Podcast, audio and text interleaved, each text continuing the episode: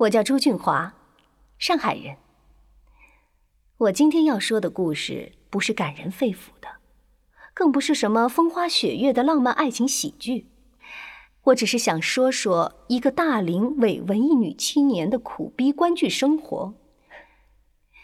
喜欢看话剧的女生，通常都会被周边的朋友赐予“文艺女青年”的封号，我便是如此。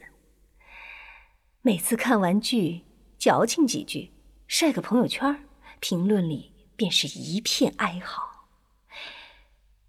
哎呀，说话这么文绉绉啊！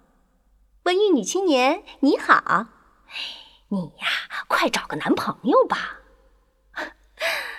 被吐槽也就罢了，反正我也自认为我就是一个伪文艺女青年。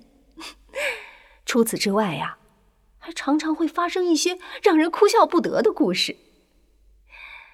比如有一次，妈妈的朋友介绍了一个相亲对象给我，我们交换了微信，就先开始聊天可惜呀，我们的对话是这样的：周三。你下班了吗？嗯，下班了。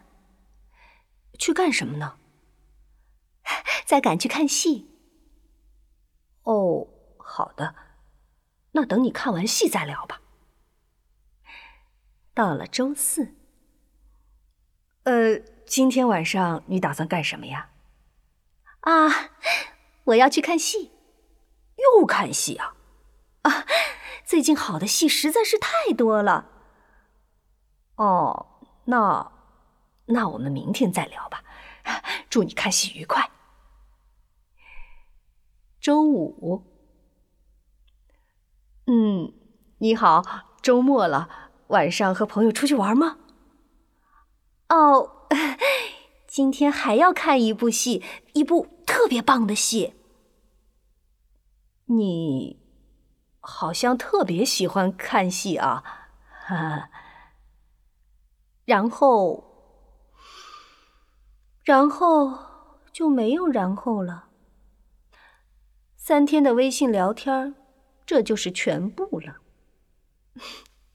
我呀，不是在看戏，就是在赶去看戏的路上。